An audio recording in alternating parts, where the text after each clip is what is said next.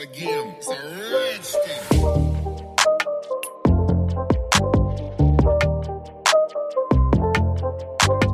Hallo, Hallo. diese Folge ist und wird doch anders sein als unsere letzten Episoden, die wir hatten. Wir wollen in unserer jetzigen Folge keine gute Laune verbreiten, wie sonst auch immer. Wir wollen auch nicht motivieren, vielleicht schon, aber ist jetzt nicht unser Ziel, sondern wir wollen einfach nur unsere Gedanken teilen, um zu zeigen, dass wir gerade alle im selben Boot sitzen. Und zwar es geht um die Nacht am Montag, am 2.11. um den Terroranschlag in Wien. Ähm, es ist für uns alle derzeit eine schwierige Zeit. Und jedes Gefühl, zum Beispiel, wenn man Angst hat, wenn man schockiert ist, wenn man wütend ist, jedes Gefühl ist derzeit berechtigt. Vor allem zuerst war Corona die erste Lockdown-Phase, wo sich alles plötzlich verändert hat. Und dann, als die Ausgangsbeschränkungen aufgehoben wurden, ähm, haben wir dann wieder versucht, in unsere alltägliche Routine zu kommen. Und ein bisschen haben wir es geschafft. Wir dachten, gut, es geht bergauf und dann plötzlich kommt die zweite Lockdown-Phase. Das war dann wieder irgendwie für die Psyche ein Schock oder sagen wir mal eine ungewohnte Phase oder etwas Ungewohntes für uns, was wir nicht kannten. Und dann plötzlich eben der Terroranschlag. Und das hat so viel ausgelöst. Bei mir persönlich, bei der Conny. Und darüber wollen wir auf jeden Fall reden. Genau. Und ich möchte auch ganz kurz starten damit, dass ich auch hier nochmal, also mein Mitgefühl für alle Opfer und alle Betroffenen ähm, bekunden möchte. Es ist wirklich Schreckliches passiert und das ist nicht nur für die, die ihre Liebsten verloren haben, sondern sicher auch für die Leute, die verletzt wurden durch diesen schrecklichen Anschlag und auch die einfach traumatisiert wurden, das miterlebt haben, das miterleben mussten, diese schrecklichen Stunden und auch alle, die generell in dieser Nacht natürlich Angst um ihre Liebsten haben, die vielleicht in der Nähe waren und so weiter. Ja, das war mir nur wichtig, das noch am Anfang einzubauen und ich würde sagen, wir fangen einmal an. Also ich fange mal an, für mich diesen Abend ein bisschen Revue passieren zu lassen. Also ich war zu Hause und habe mit Freunden ähm, PS4 gespielt und wir haben ja, da diese Party und reden halt miteinander und da waren dann schon so die ersten Meldungen, ja, Schießerei in Wien.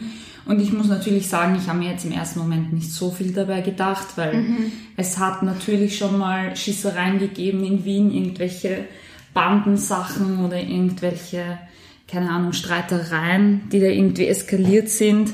Aber ja, und dann so ein paar Minuten später sind halt die ersten Videos und Bilder, ich glaube, so ist es eh Film gegangen, dass das halt alles weiter geschickt wurde und sich verbreitet hat wie ein Lauffeuer.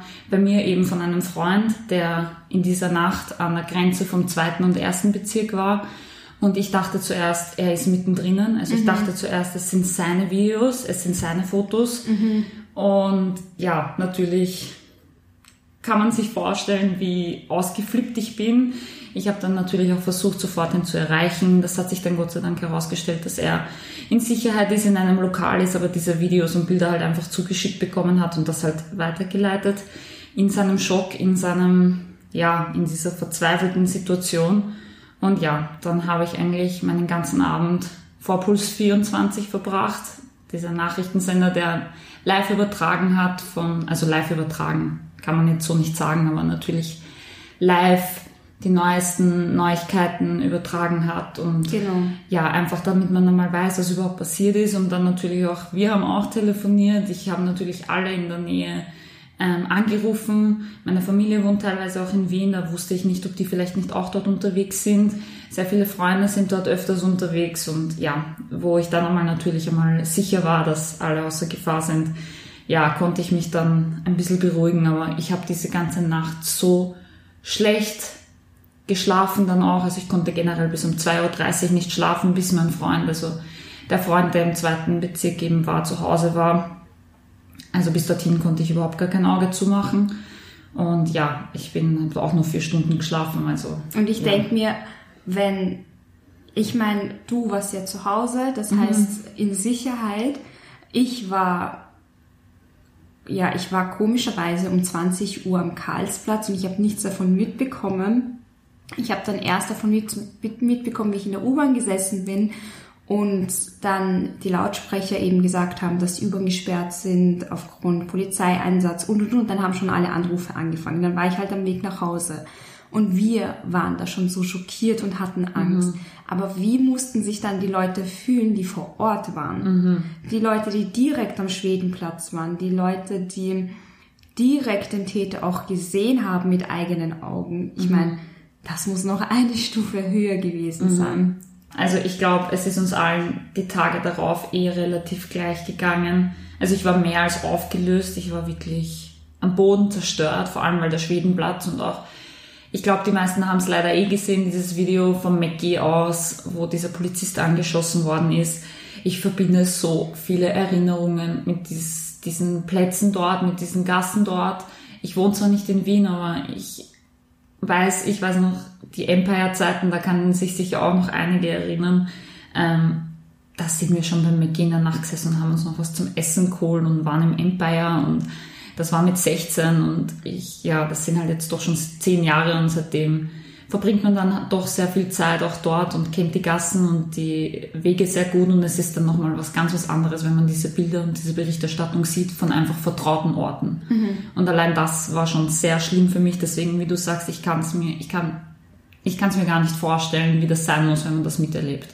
Also es muss irrsinnig traumatisch sein. Ja, ich würde sagen, wir gehen jetzt mal ein bisschen weiter. Ein Gedanke, der mir auch einfach nicht aus dem Kopf gegangen ist in dieser Nacht, einer meiner größten Ängste war erstmal ähm, die ganzen Gerüchte, die währenddessen gelaufen sind, dass sie sich plötzlich verteilen, dass sie plötzlich im 11. Bezirk sind, im 20. Bezirk und natürlich da hatte ich komplett Angst, dass das mehrere sind und mhm. jetzt überall in Wien verteilt sind. Aber eine andere Angst, die ich auch hatte, ist, okay, was passiert danach für die Muslime. Mhm. Vor allem für die muslimischen Männer, sagen wir es mal so, die, denen das ins Gesicht geschrieben ist, dass sie Muslime sind oder die so ausschauen, auch für die Frauen, die ein Kopftuch tragen, weil ich bin ja selbst Muslime.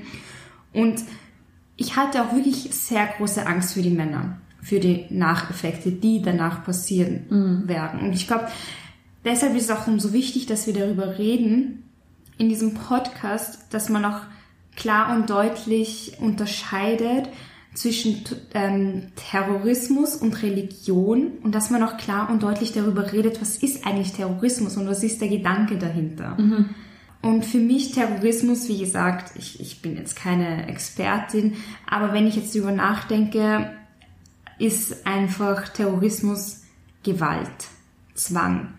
Und das ist genau das Gegenteil von Religion für mhm. mich. Religion ist für mich, also nur damit ich das auch erkläre, ich habe schon gesagt, ich bin Muslimin und ich bin auch eine sehr gläubige Muslimin. Warum? Für mich ist die Sinn und Zweck der Religion einfach nur den inneren Frieden zu finden. Und wie ich persönlich den inneren Frieden finden kann, ist mit dem Islam. Es ist für mich jetzt kein Zwang, dass ich fasten muss zum Beispiel, kein Zwang, dass ich fünfmal am Tag beten muss, kein Zwang, dass ich Kopftuch tragen muss und, und, und, sondern ich bete zum Beispiel fünfmal am Tag, weil es mir gut tut, weil es für mich wie eine Meditation ist, weil ich ähm, zwei Minuten von meinem Tag einfach kurz abschalten kann mhm. und mich zu Gott verbinden kann und oder, oder auch ähm, zu mich selber.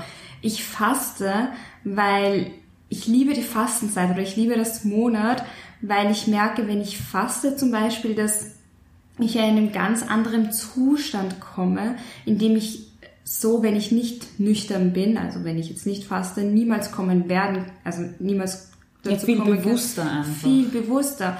Und das sind die Gründe, warum ich die Religion folge, also mhm. den Islam folge. Und nicht, weil ich das machen muss oder nicht, weil ich darin geboren bin oder ähnliches. Mhm. Ja, weil so, das ist ja im Endeffekt auch, man kann ja, ich fand das auch sehr schön, dass sie die Gedenkfeier mit den Religionen allen gemeinsam gemacht haben. Also es war ja eine Gedenkfeier im Stephansdom für alle Religionen, mhm. also für alle, für alle irgendwie so auf die Art Ein-Gott-Religionen, mhm. also für das Judentum, für den Islam und für ähm, Christentum und Evangelium, also katholisch-evangelisch. Ähm, das fand ich total schön und im Endeffekt soll ja auch das das Zeichen sein, ähm, dass die Religionen im, am Ende des Tages alle dasselbe wollen. Und das ist, genau wie du sagst, inneren Frieden zu finden und diesen auch in die Welt rauszutragen. Genau. Also achte auf deine Mitmenschen und so weiter und nie im Leben irgendetwas mit Gewalt, mit Hass, mit Terror, mit Morden, mit Umbringen oder sonst irgendwas. Genauso wie soziale Normen brechen. Ja, genau. Das ist im Islam das A und O, dass man sich nach den sozialen Normen richtet, dass man die Gesellschaft respektiert, egal wo man ist, dass man die Regeln hält. Das ist, das sind Regeln im Islam. Ich möchte das nicht Regeln nennen, aber das sind einfach das, was der Islam repräsentiert. Und da möchte ich gleich passend, mehr oder weniger passend dazu anführen, ähm, ein Zitat, das ich gehört habe vom Rabbiner der jüdischen Kultusgemeinde aus Wien. Vielleicht hat der eine oder andere auch ein Interview von ihm gesehen, nämlich Schlomo Hofmeister. Er hat nämlich gesagt, wenn man in der eigenen Religion jemanden hat, der die Religion missbraucht für Gewalt, dann ist es für einen selbst total klar, dass es nichts mit der Religion zu tun hat, sondern dass dieses, diese, dieses Anführen der Religion ein Missbrauch ist und ein Ausnutzen ist. Und genau dieses Verständnis müssen wir jetzt auch den anderen Religionen rüberbringen.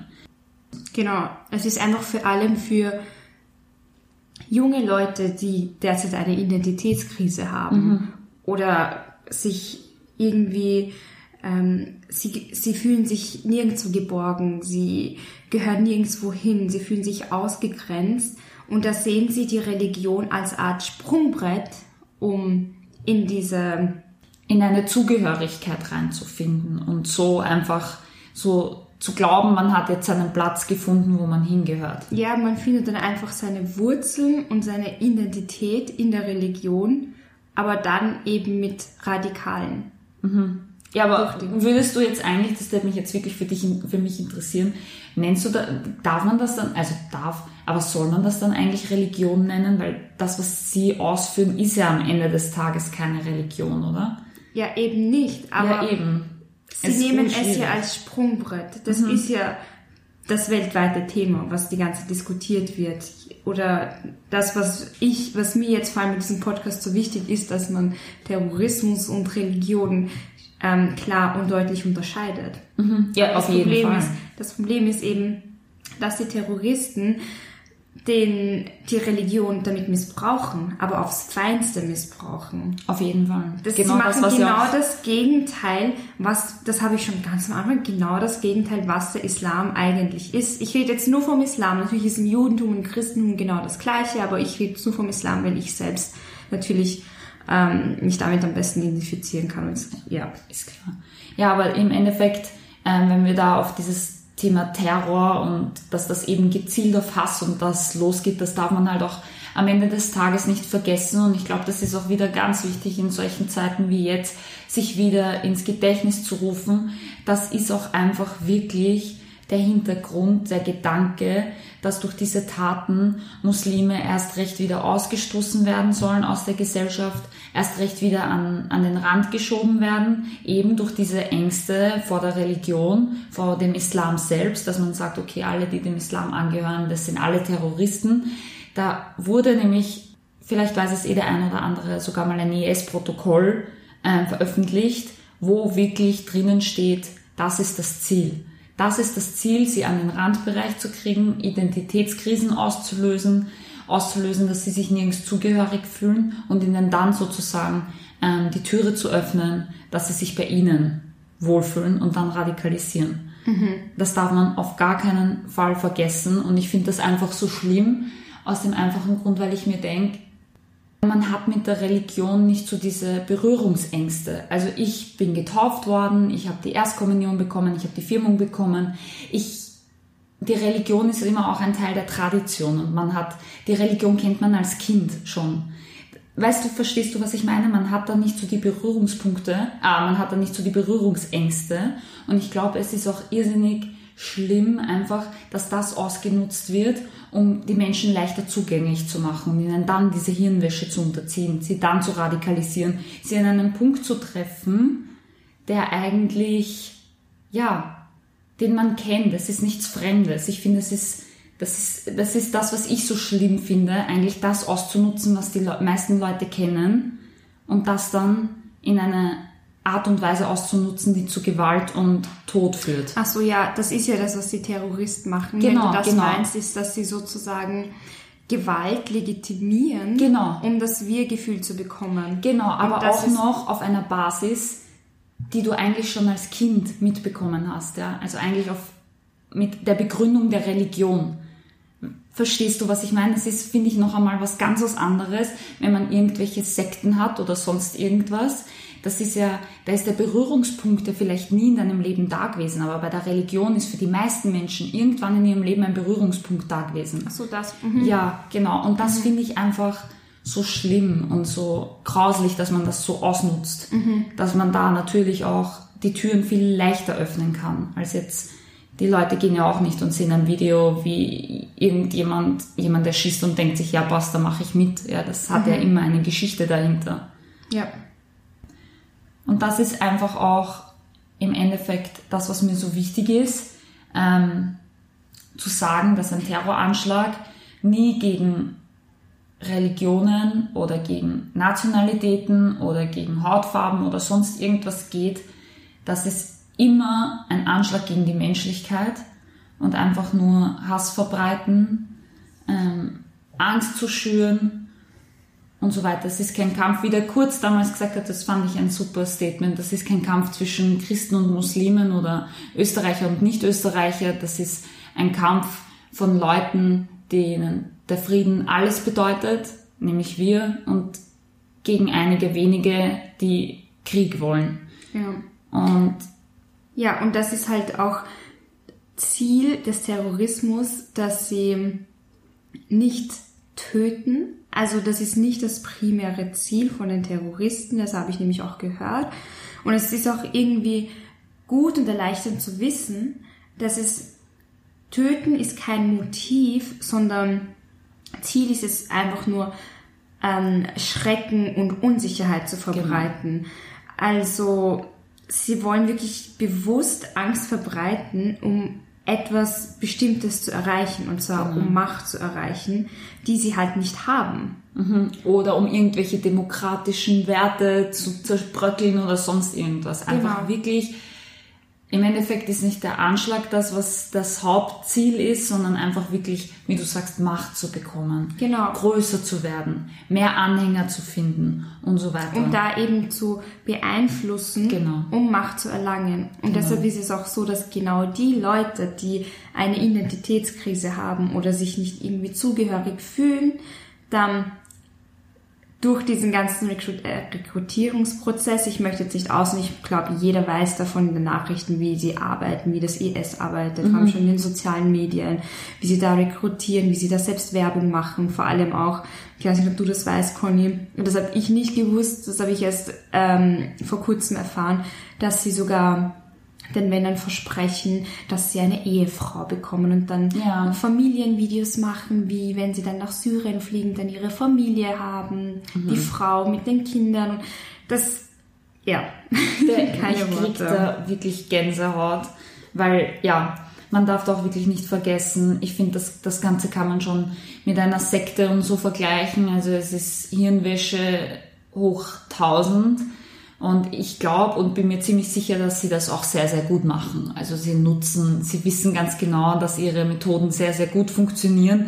Also man darf da auch nicht vergessen, natürlich abseits davon, dass ich von diesen Menschen überhaupt nichts halte und sie eigentlich, also vor allem auch alle Terroristen nicht einmal als Mensch bezeichnen möchte, weil ich bin da ganz anderer Meinung. Ich weiß nicht, ich brauche da diesen Abstand. Ich weiß nicht, für mich ist das nicht so nachvollziehbar. Es fällt mir schwer, das nachzuvollziehen. Ähm, aber das ist einfach trotzdem nicht so eine Entscheidung, die man von heute auf morgen trifft, dass man sich jetzt irgendwelchen Extremisten anschließt, sondern das ist schon ein Prozess und das ist schon sehr, sehr gut durchdacht von ihnen. Und das ist eigentlich das, was mir am allermeisten Angst macht, dass das eben so ein Orgesystem hat, dass das so, weiß nicht, dass ihre Methoden so gut sind, dass sie da so viele Leute abholen können.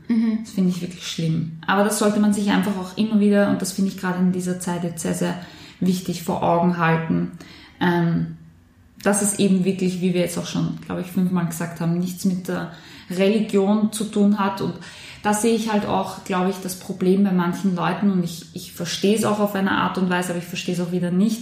Ähm, ich glaube, es fällt vielen Leuten in solchen beängstigenden Situationen leichter mit Situationen umzugehen, wenn ich ein klares Feindbild habe.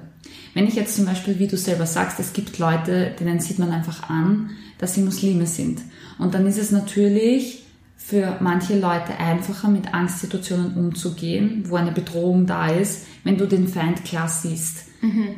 Verstehst du, was ich meine? Ja, und jetzt klar. ist es natürlich so, dass das aber eigentlich ein falsches Feindbild ist. Das ist ein, ein, ein natürlich auch durch die Medien und so weiter geprägtes Feindbild, das aber nicht der Realität entspricht. Und ich glaube, dass es auch für viele, viele Leute jetzt total schwierig ist, dieses Feindbild aufzugeben mhm. und jetzt eigentlich so vor einem Feindbild zu stehen, wo du keine Ahnung hast, wie das ausschaut. Mhm. Weil du weißt nie, wer radikal ist. Es kann ein Österreicher sein, der sich radikalisiert hat. Es kann ein Araber sein. Es kann jemand aus China sein. Du hast kein Bild dazu. Du, das ist nicht greifbar. Mhm. Und ich glaube, das ist natürlich auch das, was vielen Leuten ähm, diesen diese, diese Erkenntnis sehr schwer macht, weil sie sich selber im Weg stehen, weil sie auf einmal noch mehr Unsicherheit haben. Jetzt ist die Unsicherheit schon da, passiert sowas wieder. Bin ich mal dann mittendrin? Was passiert als nächstes? Wie groß werden die Anschläge wieder werden? Und dann hast du auf einmal auch nicht mehr, du weißt, du kennst den Feind nicht, du siehst den Feind nicht. Und das ist aber, glaube ich, wirklich etwas, wo wir uns selber an der Nase nehmen müssen und uns auch mit Absicht in diese noch größere Unsicherheit zu stürzen, um eben wo wir wieder zurückzukommen sind, nicht die Gesellschaft zu spalten, nicht genau. diesen Keil reinzutreiben, nicht diese, ähm, diese standardisierten Vorurteile zu haben, wenn jemand so und so ausschaut, dann ist er sicher, äh, sicher radikal oder sonst irgendwas. Oder genauso kann man es umdrehen, nur weil er so und so ausschaut, ist er sicher rechtsradikal oder sonst irgendwas. Aber ich bin positiv überrascht und ich bin auch ziemlich glücklich, wie Österreich und wie wir alle und die gesamte Gesellschaft damit umgegangen sind. Ich bin da so glücklich, vor allem auch, dass es politisch so klar und deutlich ausgesprochen ja. wurde.